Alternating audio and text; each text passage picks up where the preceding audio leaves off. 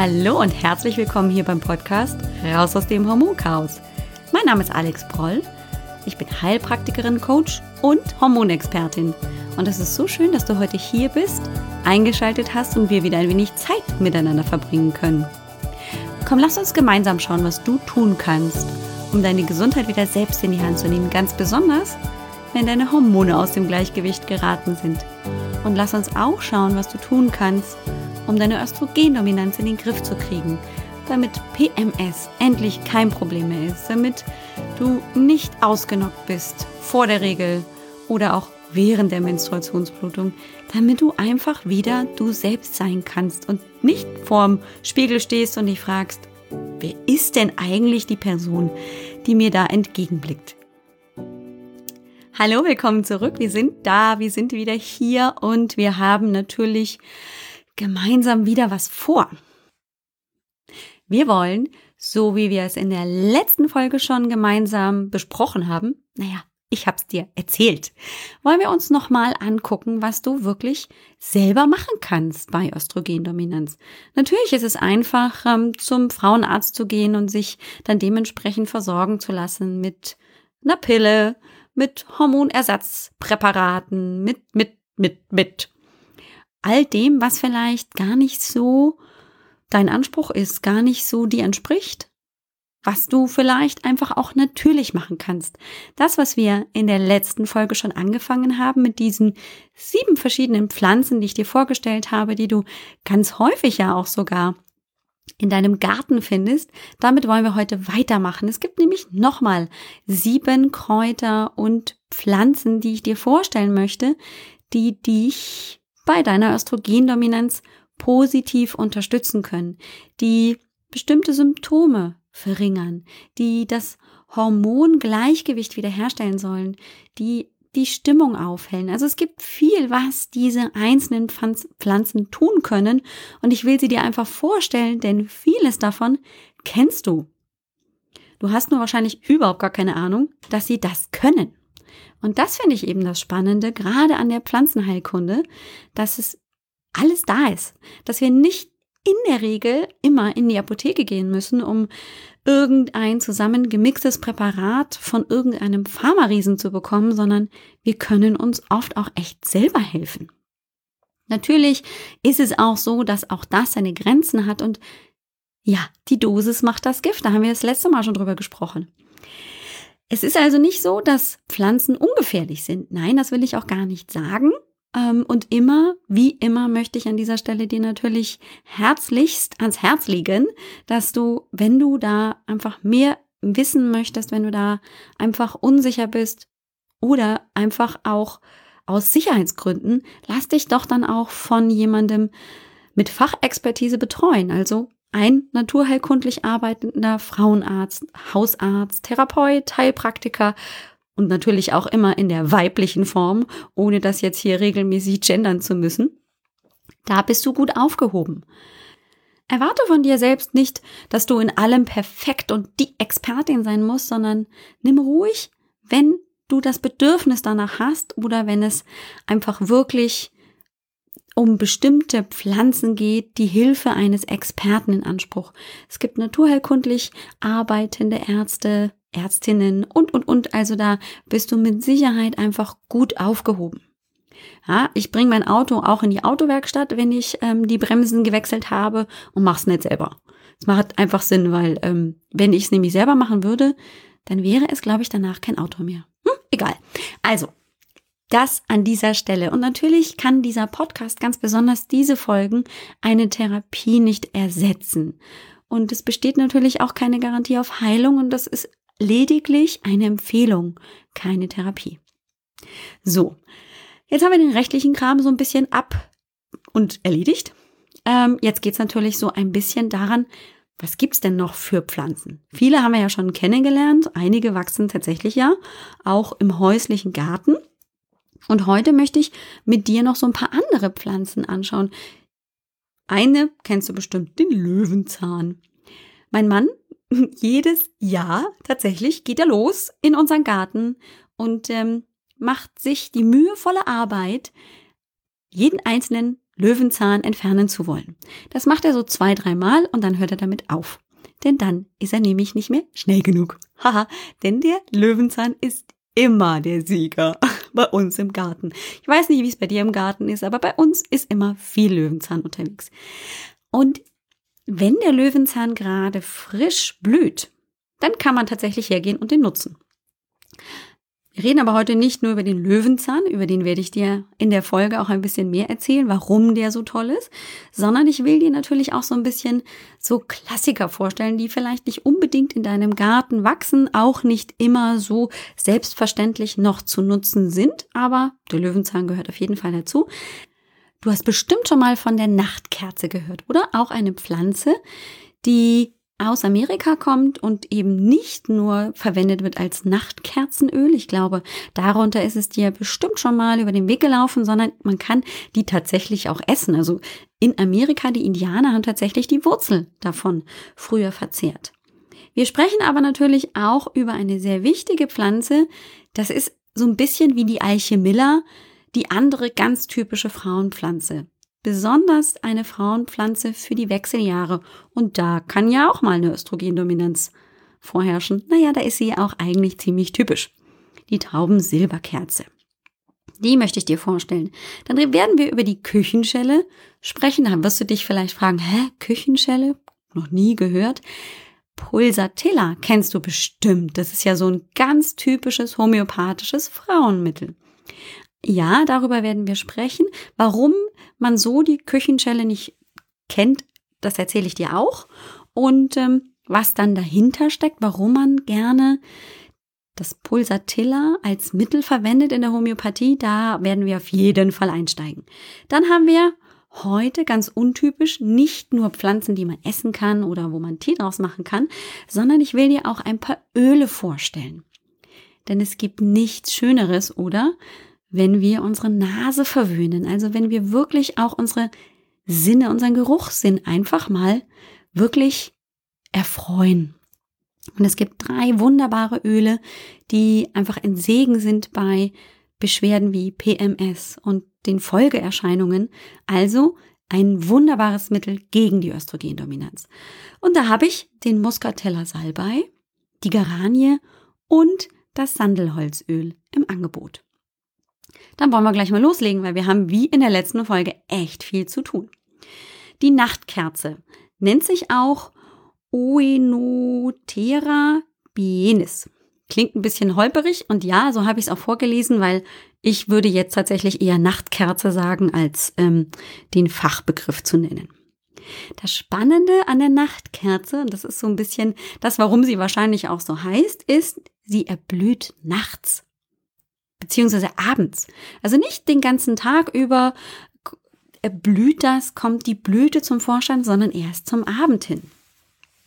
Es ist ein, so wurde es auf jeden Fall im Buch beschrieben, ein pflanzliches Mittel für empfindsame Menschen. In diesem Fall meint man tatsächlich empfindsame Menschen mit sehr empfindlicher Haut, also klassisch Neurodermitiker. Und die wenden das tatsächlich auch gerne an und haben damit häufig sehr, sehr gute Erfolge.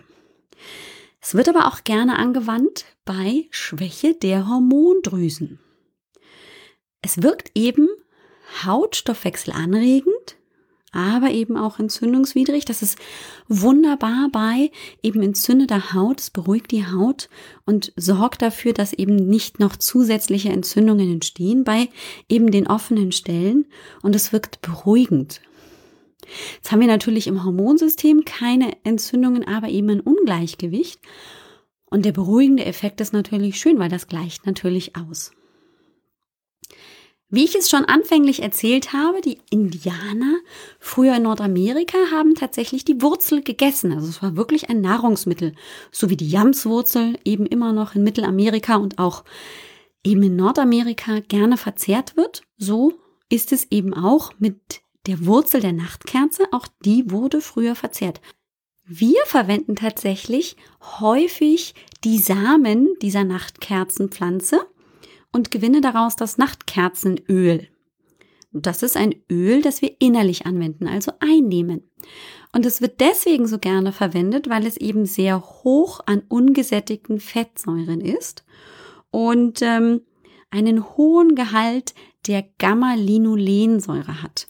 Das ist das Omega-3 dieser Fettsäuren. Und ähm, da haben wir dann eben einen hohen Hautschutzeffekt und ähm, können eben de dementsprechend auch eben die Regeneration der Haut fördern. Es wird gerne eben auch ähm, in den Quark reingegeben oder eben auf den Salat, in Salatdressings. Es ist übrigens auch so, dass dieses Nachtkerzenöl die Blutfettwerte erniedrigen soll. Also wenn ich hohe Blutfettwerte, hohe ungesunde Blutfettwerte habe, dann ist das vielleicht auch eine Möglichkeit, mit Nachtkerzenöl ähm, das einfach mal so ein bisschen auszuprobieren, ob ich das damit vielleicht in den Griff bekomme. Es wird eben auch empfohlen bei PMS und Wechseljahrsbeschwerden. Ganz besonders bei PMS mit diesem Brustspannen hat es sich bewährt, dass man es innerlich anwendet. Allerdings muss man hier auch sagen, dass es eben erst nach zwei bis drei Monaten der Einnahme, wenn wir jetzt vom Nachtkerzenöl sprechen, wirklich seine volle Wirkung entfalten kann. In der Vorbereitung zu dieser Folge habe ich dann eben so ein bisschen auch gesucht nach Ideen oder nach Anwendungsmöglichkeiten des Nachtkerzenöls. Also wirklich die innerliche Anwendung ist da eine sehr zu empfehlende. Man kann aber auch tatsächlich ähm, in der Apotheke Tees davon bekommen. Es gibt dazu natürlich auch Tinkturen. Und eine Sache beziehungsweise ein Mittel ist mir ganz besonders dabei ins Auge gefallen und zwar ähm, gibt es ja verschiedene Hersteller und verschiedene Ansätze, gerade wenn es um die Art einer homöopathischen Anwendung von Pflanzenmitteln gibt. Und ähm, die Anthroposophie ist ja ein Teil beziehungsweise eine ganz besondere Richtung, wenn es um die Heilpflanzenkunde geht. Und die Firma Velida oder ich bin mir nicht ganz sicher, auch die Firma Wada, das weiß ich nicht, da muss man vielleicht selber mal ein bisschen recherchieren. Die hat aber auf jeden Fall ein Präparat entwickelt, da ist Nachtkerze mit enthalten, zusammen mit Argentum, mit Silber und ähm, es heißt Oenotera, ich muss noch einmal gerade auf meine Unterlagen gucken, wirkt nämlich so ein bisschen holperig auch wieder, Oneotera Argento Culta. Also Vorsicht irgendwie vor diesem riesig langen Namen.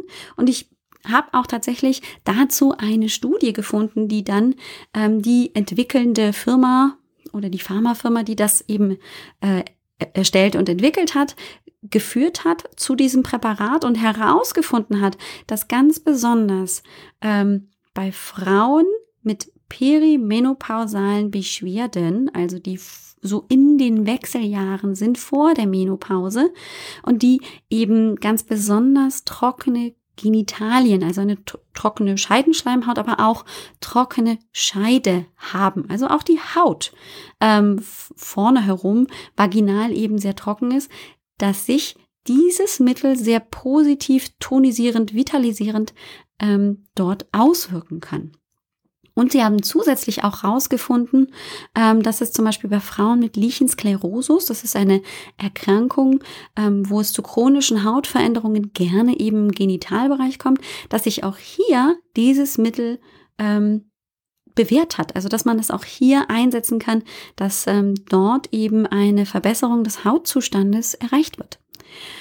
Jetzt als Lichensklerosus-Patientin, das bin ich nämlich, ähm, habe ich das mit großer Freude gelesen und ich weiß, dass einige meiner Klientinnen auch ähm, mit dieser Autoimmunerkrankung zu kämpfen haben.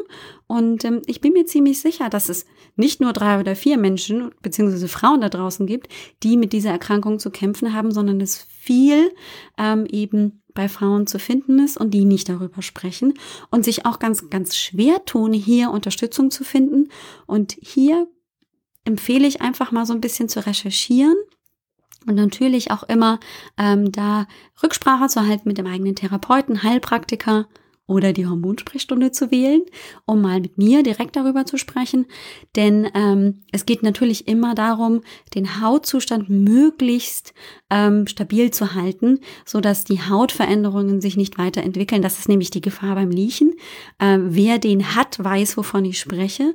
Ähm, und genau da für diese Frauen habe ich jetzt diesen kleinen Teil eingeschoben. Also Liebe Frauen, wir haben möglicherweise eben mit diesem Mittel auch ähm, eine gute Unterstützung, vielleicht keine Heilung, weil die wird es ähm, vielleicht einfach gar nicht geben, wenn ich nicht die Ursache dafür finde, aber ähm, den Status zu halten, das wäre natürlich für die meisten einfach schon ein ganz, ganz großer Gewinn. Ich werde auch tatsächlich über diese Erkrankung einfach mal eine ganz, ganz eigene Podcast-Folge machen. Vielleicht interessiert das die eine oder andere, denn nicht immer weiß, die Betroffene überhaupt von dieser Erkrankung und hat aber vermutlich Symptome, die sie gar nicht zuordnen kann.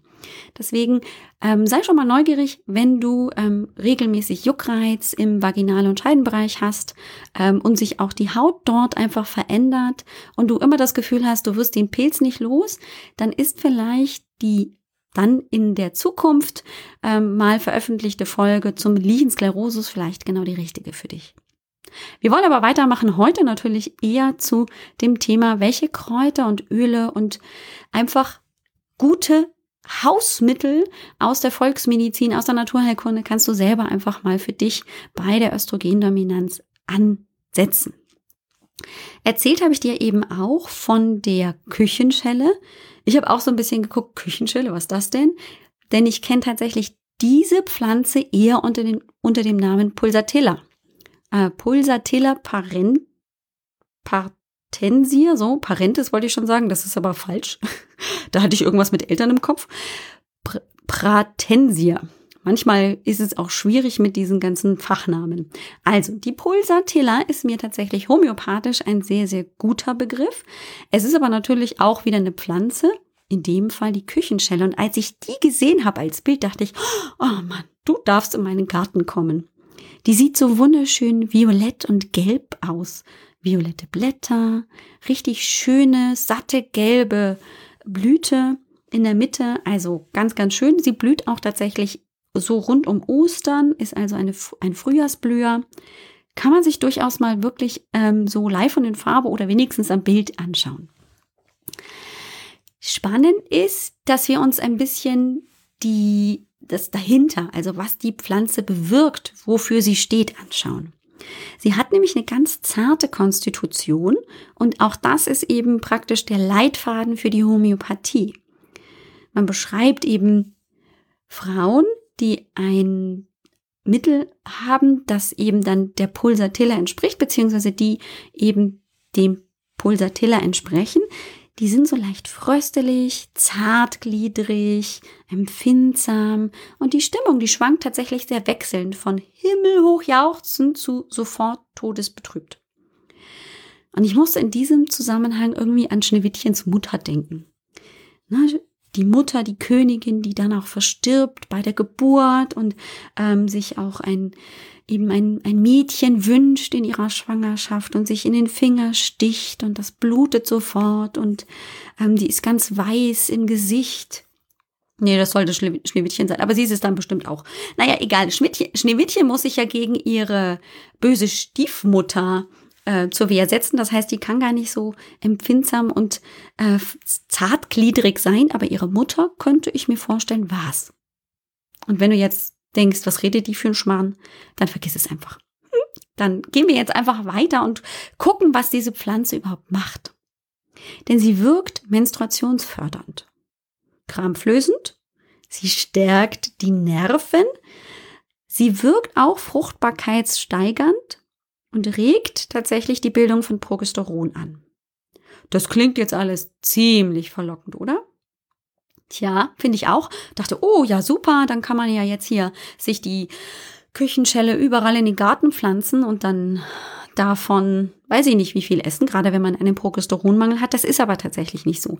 Denn ähm, die steht unter Naturschutz. Man darf sie also erstens nicht pflücken, dann eben selbst im Garten anpflanzen. Das geht natürlich, ist ja meine, meine eigene Pflanze. Ähm, aber sie ist tatsächlich so in der Urtinktur bis zu einer homöopathischen Potenzierung von der D3 gar nicht ähm, frei verkäuflich. Das heißt, die ist bis dahin verschreibungspflichtig. So. Denn die ähm, Wirkung ist tatsächlich sehr, sehr stark und man kann sehr schnell diese Pflanze eben in ihre Urform überdosieren und dann habe ich genau nicht den Effekt, den ich erreichen möchte.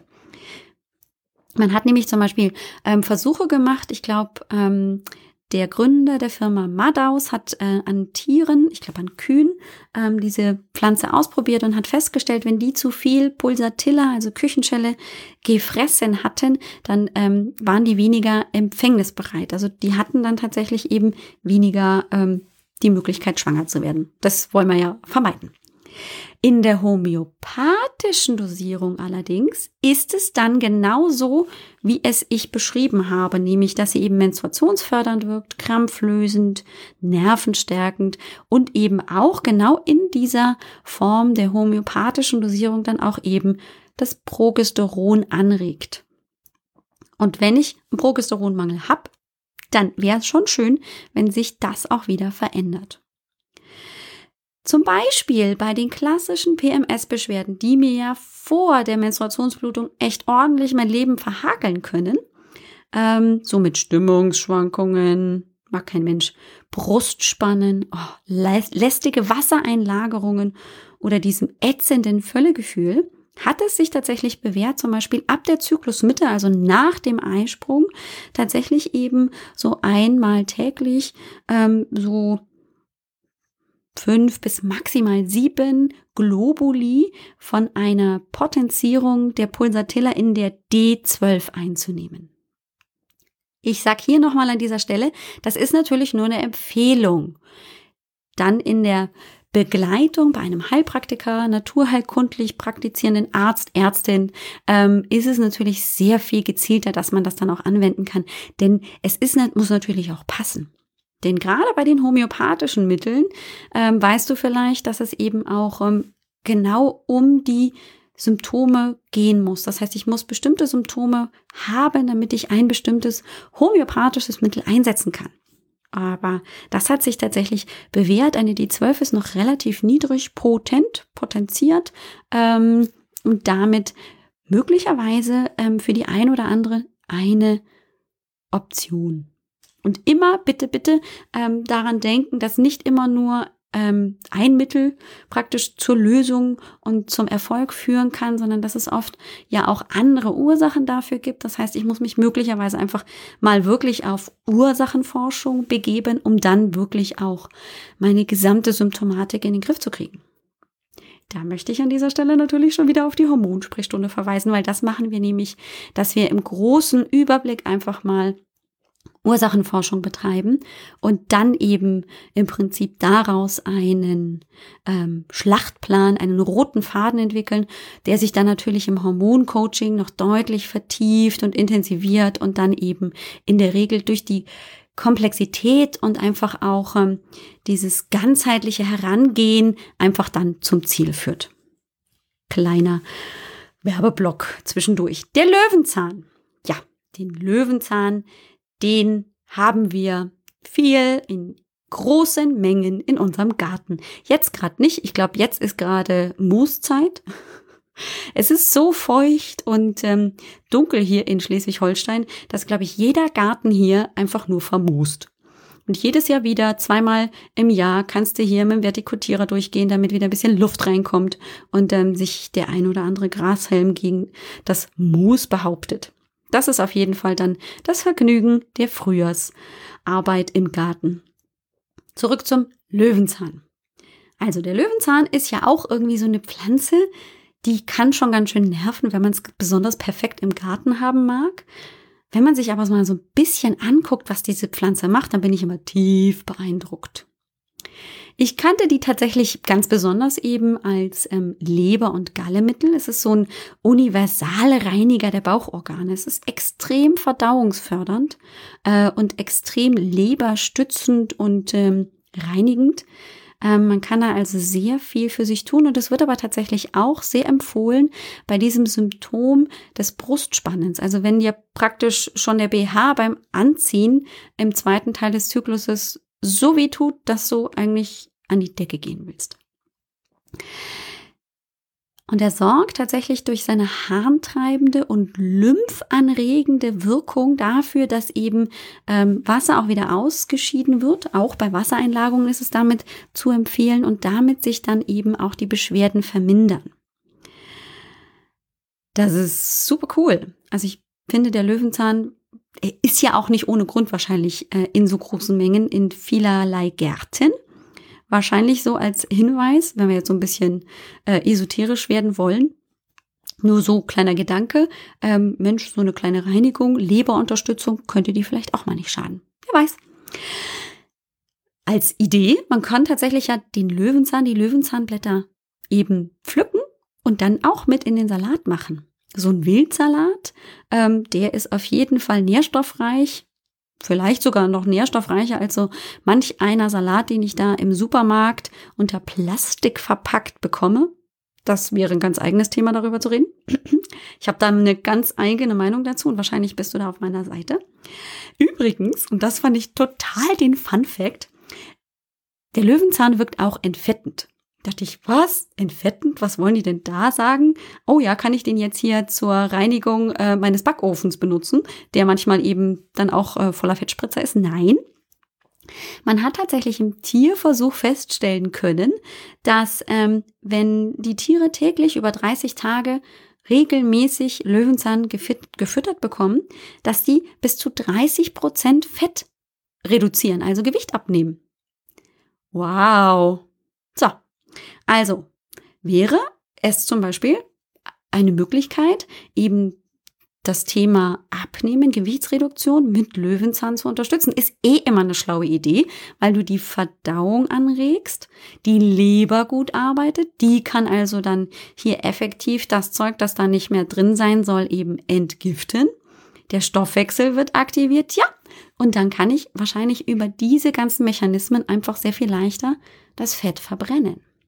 Es gibt einen Fettburner-Tee, den ich auch in meinen Unterlagen gefunden habe, in diesem wunderbaren ähm, Lexikon der Frauenheilkunde mit all den Kräutern, die ich dir heute vorstelle, also mit den vielen Kräutern. Und ähm, den werde ich dir auch in den Shownotes zur Verfügung stellen. Also aufgepasst. Die Shownotes lauten heute www.alexbroll.com Schrägstrich Kräuter und dieses Mal sogar mit Ä. Kräuter, weil das funktioniert jetzt nämlich, habe ich gelernt. In, ähm, in der URL kann man auch mit ähm, wirklich Umlauten arbeiten. Kräuter, Bindestrich, Östrogendominanz. Auch die in diesem Fall mit Ö und dann Bindestrich 2. Bisschen hakelig, ich weiß, Kräuter, Bindestrich, Östrogendominanz, Bindestrich 2. Aber weil es die zweite Episode zu den Kräutern gegen die Östrogendominanz ist, kannst du es dir vielleicht so am besten merken. Also Kräuter, Bindestrich, Östrogendominanz, Bindestrich 2. So. Ich mache auch tatsächlich einen zusätzlichen Link, wo du alles zusammenschreiben kannst. Kräuter, Östrogendominanz 2. Dann kommst du auch zu den jeweiligen Show Notes. Das funktioniert tatsächlich. Das kann man tun und dann ist es egal, wann, wo, wie du die Bindestriche einbaust. Dann wirst du auf jeden Fall zur Folge kommen. Und dort findest du eben dann diese Mischung für den Fettburner-Tee. Fand ich total genial. Und du findest tatsächlich auch eine, ein Rezept, das du dir dann aber allerdings in der Apotheke zusammenmischen lassen musst, wie natürlich auch so eine Teemischung, du dann eben dir zusammenmischen lassen solltest in der Apotheke oder du halt einen tollen Kräuterladen hast und dann anfängst, deine eigenen Teemischungen irgendwie zu mixen. Ähm, dann findest du dort auch ein Rezept für die Brustsalbe. Es gibt nämlich tatsächlich auch eine Mixtur, auch mit dem Inhaltsstoff Löwenzahn und anderen wunderbaren Inhaltsstoffen, die Frau auftragen kann, ganz besonders, wenn sie eben diese extremen Brustspannbeschwerden zum, zur PMS-Zeit hat. Also im zweiten Teil des Zykluses oder mit Beginn der Periodenblutung. Fand ich total cool. Eine Brustsalbe. So. Allerdings gilt hier zu beachten, gerade wenn ich ähm, zu Gastritis neige, Magengeschwüre habe, hatte oder einen Reizdarm vermute oder habe äh, oder einfach die Leber, die Galle einfach sehr empfindlich ist, äh, schnell reagiert, dann sollte ich die Finger vom Löwenzahn lassen. Der wirkt halt einfach ordentlich aufräumend. Tja, meine Tochter mag mich auch nicht in ihr Zimmer äh, lassen zum Aufräumen. Wahrscheinlich habe ich eine ähnliche Wirkung in ihrem Zimmer wie der Löwenzahn auf deine Leber. Und meine Tochter ist ein bisschen empfindlich. Also gehe ich nicht mehr in ihr Zimmer. Fun Fact hier. okay, wir sind noch nicht ganz fertig mit den Pflanzen. die wir innerlich und auch eben äußerlich anwenden können. Vieles von den Dingen, man kann ja auch einen Löwenzahnsud machen. Ich habe gar keine Ahnung, ob man Löwenzahn nicht einfach als Brei auf die Brust auftragen könnte. Ich probiere es mal und wenn es toll sein sollte, gebe ich Bescheid. Aber dazu brauche ich erstmal frischen Löwenzahn. Wir gehen weiter zur Traubensilberkerze. Cimicifuga racemosa. Den habe ich mir tatsächlich ziemlich gut gemerkt, auch den, ja, den Fachnamen, den Fachbegriff, ähm, weil die Cimicifuga mir ziemlich viel in, im Hormoncoaching über Weg läuft. Die ist häufig mit in meinen Empfehlungen mit dabei. Die empfehle ich sehr gerne aus verschiedenen Gründen. Sie regeneriert die Gebärmutterschleimhaut, damit ist sie gerade bei Menstruationsbeschwerden, gerade starke Blutungen und, und, und sehr zu empfehlen. Sie wirkt halt auch menstruationsfördernd, das heißt Frauen, die eben unregelmäßige, eher lange Zyklen haben, können damit den Menstruationszyklus einfach regulieren und wieder regelmäßiger machen. Sie wirkt östrogenisierend und damit hat sie auch eine Einschränkung nämlich Frauen, die in der Familiengeschichte oder selbst bereits einen östrogenempfindlichen Tumor und damit Krebs hatten oder haben oder in der Familie haben, sollten die Finger davon weglassen, weil alles, was eben so ein bisschen dann an diesen Östrogenrezeptor, der dann so empfindlich ist, reagiert und damit zum Tumorwachstum führt, den sollten wir weglassen, um einfach keine Gefahren ähm, damit einzugehen. Grundsätzlich ist es so, dass vermutlich es keinen Zusammenhang gibt, aber safe ist safe.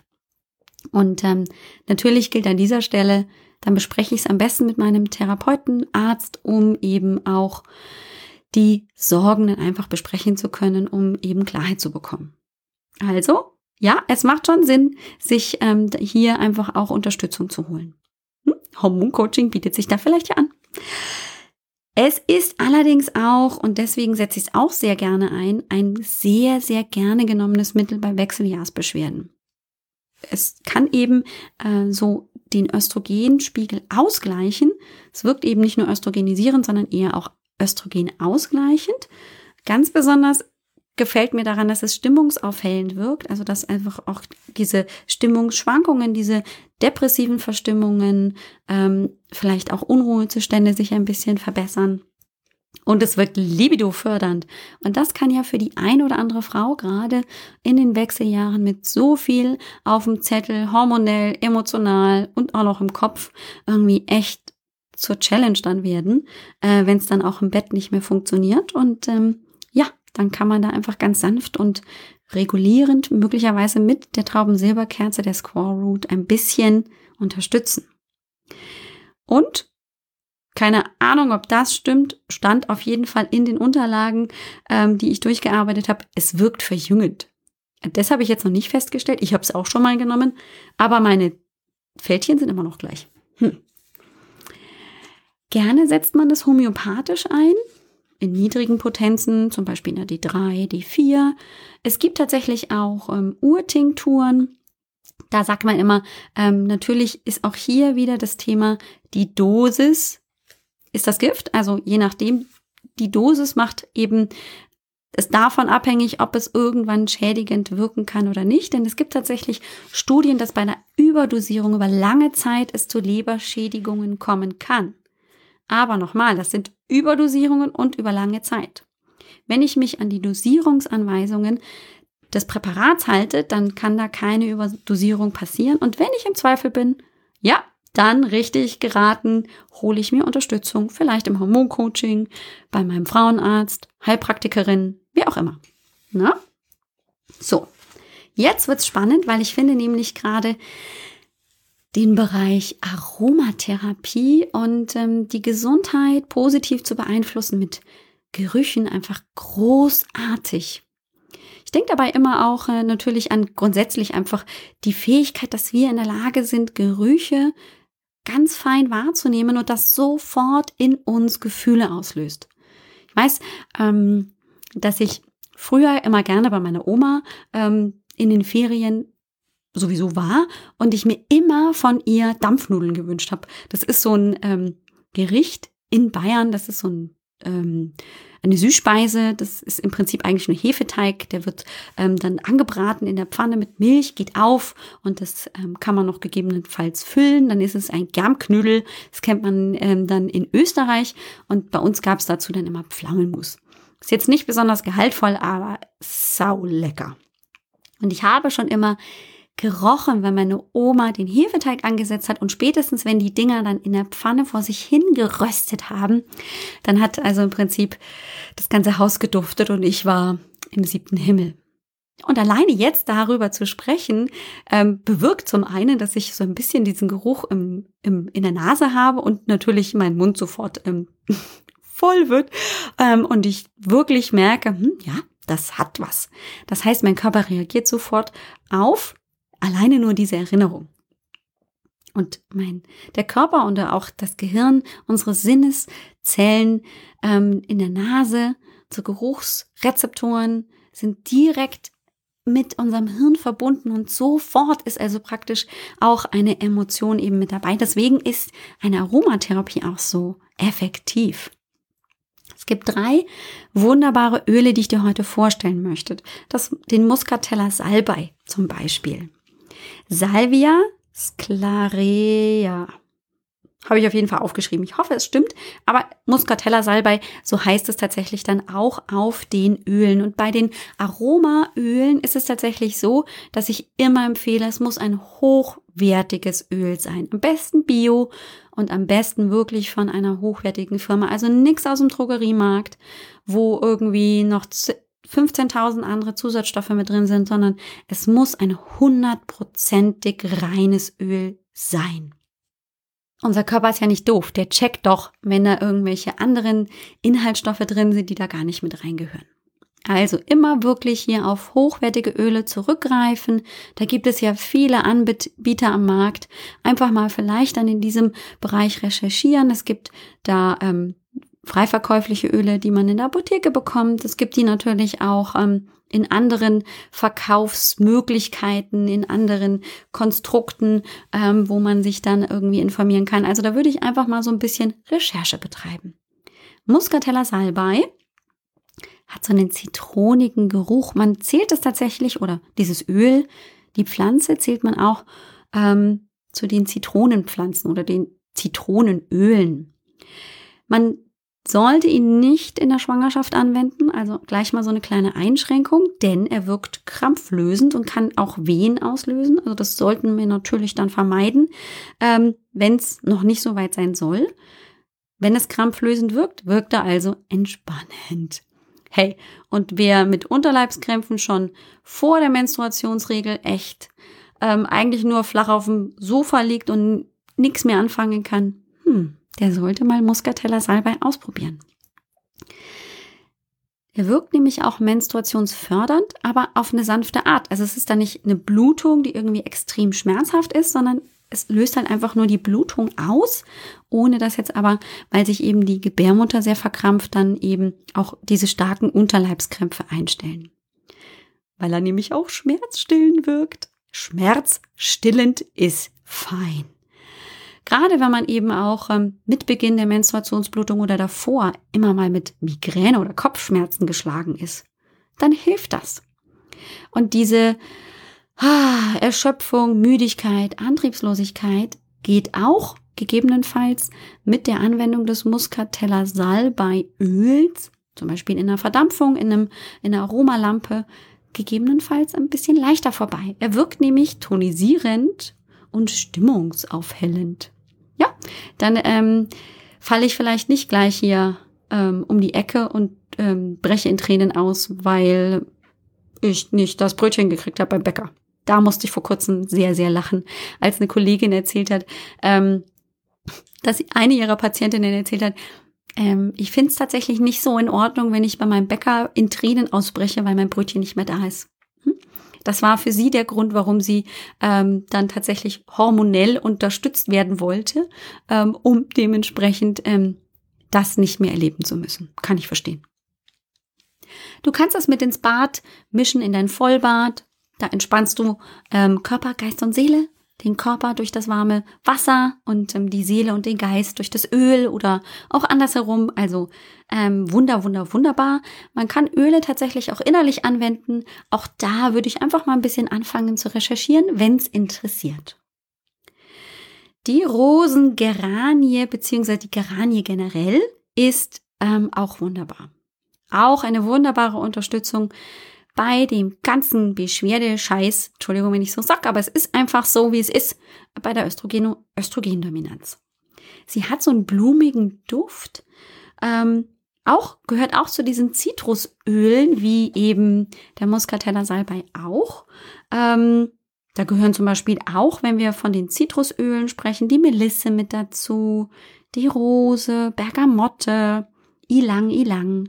Und man weiß eben inzwischen, dass gerade alle diese zitronigen Düfte sehr stressreduzierend wirken. Und das macht eben auch die Rosengeranie oder auch Geranie, da findest du sie auch drunter. Sie wirkt krampflösend, ähm, wirkt eben entspannend und hilft bei Depressionen, weil sie eben extrem stimmungsaufhellend wirkt. Und eben auch gerade dieses Gefühl der Unausgeglichenheit oder auch Angstzustände sehr positiv beeinflussen kann. Fun Fact, wenn ich es äußerlich anwende, kann ich tatsächlich auch hier in dem Fall ähm, zum Beispiel bei Herpes und gerne bekommen wir, das hatte ich ja vorhin schon so ein bisschen angedeutet, so zum Ende des Menstruation, äh, des Zykluses, also bevor die Menstruationsblutung wieder beginnt, ja gerne mal Herpes, weil das Immunsystem so ein bisschen in die Knie geht. Und wenn ich da so ein bisschen so ein Tröpfchen auf den Herpes tue, kann sich das auch schnell wieder ähm, regulieren, also dass der vielleicht gar nicht richtig rauskommt. Wäre doch schön, oder? Dann ähm, muss ich nicht die blöden Pflasterchen da drauf machen. Oder auch was ganz Tolles, Melisse ist ja ähm, sowohl eben ein Zitrusöl, kann ich also äußerlich anwenden als Melissenöl und dann ähnliche Effekte erzeugen. Es gibt aber tatsächlich ja auch, ähm, dass man die Melisse eben als Extrakt, als Pflanzenextrakt anwendet. Und auch hier kann man eben zum Beispiel ähm, den Herpes so in den Griff bekommen, die Creme, die ich meine, nennt sich, glaube ich, oder nannte sich früher Loma Herpan und ist ein Extrakt aus Melissenblättern. Man könnte aber auch einfach Melissenöl nehmen. Denn diese Loma Herpan Salbe, so eine kleine 10 Gramm Tube, ähm, riecht erstens nicht besonders lecker, weil es ist nicht das Melissenöl, das da verwendet wurde, sondern alles von der Pflanze und es sieht nicht besonders hübsch auf, aus, denn es ist so ein kleiner brauner Batzen und jeder sieht, Ach, sie hat Herpes. Hm, doof, ne? Melissenöl hilft übrigens eben auch bei Herpes. Weil es ja auch ein Zitronenöl, ein Zitrusöl ist, wirkt aber natürlich auch die Rosengeranie da unterstützend und hat eben noch diese anderen positiven Effekte. Das letzte Öl, das ich dir auch heute noch vorstellen möchte, ist das Sandelholz. Und es ist ein sehr, sehr, sehr kostbares Öl, weil es nämlich sehr aufwendig ist, das zu gewinnen und auch der Rohstoff, das wilde, naturgewachsene Sandelholz gar nicht so einfach zu bekommen ist. Deswegen fall nicht um, wenn du dir die Preise für das Sandelholz anguckst. Und es gibt ja auch unterschiedliche Varianten, einfach woher dann praktisch das Sandelholz oder einfach dann das Öl kommt.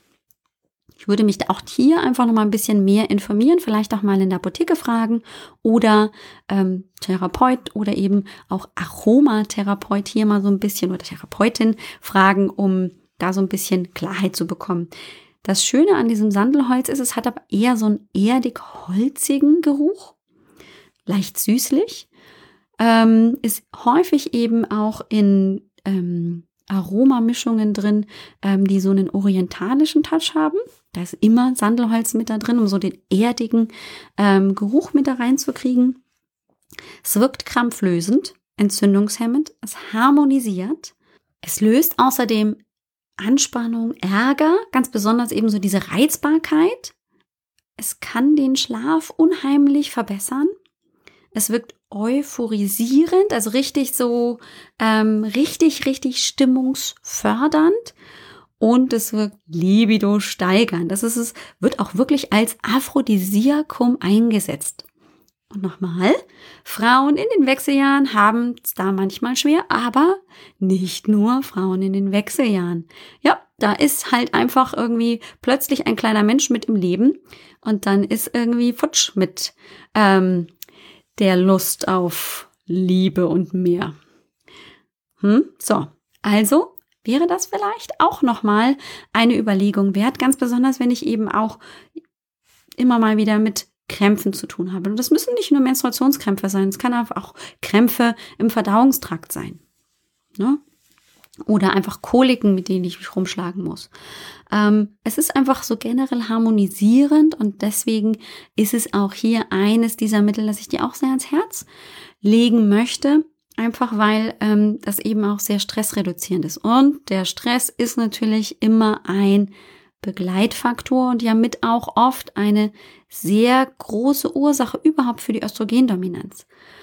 Häufig ist ja das Thema Nebennierenschwäche eben auch ein großes, das wir gar nicht so auf dem Schirm haben, weil für uns das schon völlig normal ist, dass wir unter Strom und Dampf stehen ähm, und dann aber der Zyklus einfach Blödsinn macht und aber eben trotzdem das Thema Stresserschöpfung ein ganz, ganz wichtiges dann ist. So. Puh, da haben wir aber schon wieder ordentlich was abgearbeitet heute. Jetzt reicht's auch. Ich hoffe nicht, dass dein Kopf gleich platzt. Ähm, ich habe dir hier auch noch mal eine zum zusammenmixen beziehungsweise zu, vielleicht auch zusammenmischen lassen. Wobei ich glaube, die Öle, die ich dir da empfehle, kann man sich auch einfach mal so ein bisschen im Einzelfall nach Hause holen. Ich habe dir auch in die Shownotes eine Hormonmischung ähm, von verschiedenen Aromaölen zusammengestellt. Da drin ist dann der Muscatella Salbei, Fenchel, Majoran, Jasmin und Salbei, die sich eben gerade zum Ausgleich eines hormonellen Ungleichgewichts sehr bewährt hat. Und was ist drin? Der Muscatella Salbei. Auch die findest du natürlich in den Show Notes. Da haben wir schon drüber gesprochen. Ist ein bisschen sperrig. Ähm, dieses Mal unter www.alexbroll.com Schrägstrich Kräuter Bindestrich Östrogendominanz 2. Auch da noch den Bindestrich nicht vergessen zwischen Östrogendominanz und 2. Aber wenn du alles zusammenschreibst, kommst du auch an die richtige Stelle. Oder du gehst einfach auf meine Seite www.alexbroll.com und wenn du dann auf der Startseite runterscrollst, dann ist der Beitrag in der Regel ganz am Anfang so für die nächsten vier bis acht Wochen, je nachdem wie viele Beiträge da gezeigt werden, auch noch sichtbar. Es ist nämlich äh, der Titel Weitere sieben Pflanzen, die dir bei der Östrogendominanz helfen. Das ist nämlich Teil zwei Zur Hilfe bei Östrogendominanz. Nächste Woche, das ist so ein kleiner Ausblick, ähm, werden wir uns, ähm, beziehungsweise werde ich dir eine wunderbare Kollegin vorstellen dürfen, die Lena Bob, die ähm, mit Lena Tura erstens auch einen Podcast hat, unbeschwert ernährt und auch natürlich ähm, als Ernährungsexpertin über ayurvedische Ernährung aufklärt. Und da freue ich mich riesig drauf. Wir wollen wirklich das uns mal gemeinsam angucken. Es hat natürlich auch eine Geschichte. Die werde ich ähm, mit Lena so ein bisschen beleuchten. Und natürlich werden wir auch über die Benefits vielleicht von einer ayurvedischen Ernährung sprechen und worauf sie da ihren Fokus setzt. Da freue ich mich sehr drauf. Wie immer am Ende wünsche ich dir natürlich erstmal eine schöne Woche und möchte dich ganz herzlich in die Hormonsprechstunde einladen. Heute wird's kurz und knapp.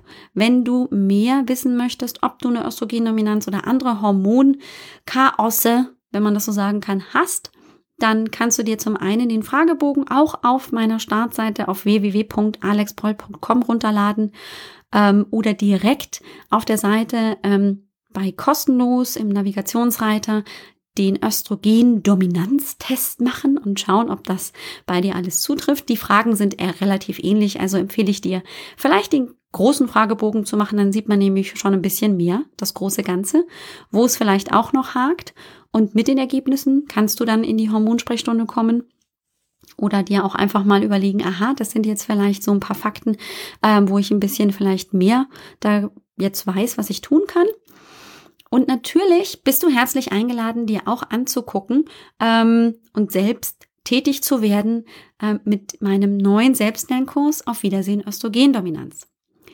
Wenn du den Test machst, ob du eine Östrogendominanz hast, also diesen Östrogen-Selbsttest, dann kannst du auch ähm, direkt dort ähm, feststellen, dass du eben weitergeleitet wird, wirst zur ähm, Landingpage, so nennt man das Neudeutsch, ähm, für den Kurs, ähm, um da so ein bisschen zu erfahren, was ist der Inhalt des Kurses und was erwartet mich da und wie kann ich denn auch ähm, das dann für mich nutzbar machen? Da steht einiges drauf. Ich werde tatsächlich auch ähm, nach der Folge nächste Woche, also übernächste Woche, über diesen Kurs einfach mal sprechen, um dir so ein bisschen Einblick zu gewähren. Ist immer schöner, wenn man weiß, was man da vor sich hat, was sich dahinter verbirgt, einfach um dir dann die Möglichkeit zu geben, selber aktiv zu werden. Mir ist es ja am wichtigsten, wenn du deine Gesundheit wieder selbst in die Hand nimmst und das kannst du meiner Meinung nach auch sehr gut mit einem Selbstlernkurs. Man glaubt es kaum. Und jetzt wünsche ich dir einfach eine riesig, riesig tolle, schöne Woche. Hormonsprechstunde findest du natürlich wie immer unter www.alexbroll.com-sprechstunde. Na klar. Bis nächste Woche und ähm, mach's ganz wundervoll. Und ich bin mal gespannt, ob das ein oder andere Öl bis zur nächsten Woche schon bei dir zu Hause angekommen ist. Ciao, bis bald.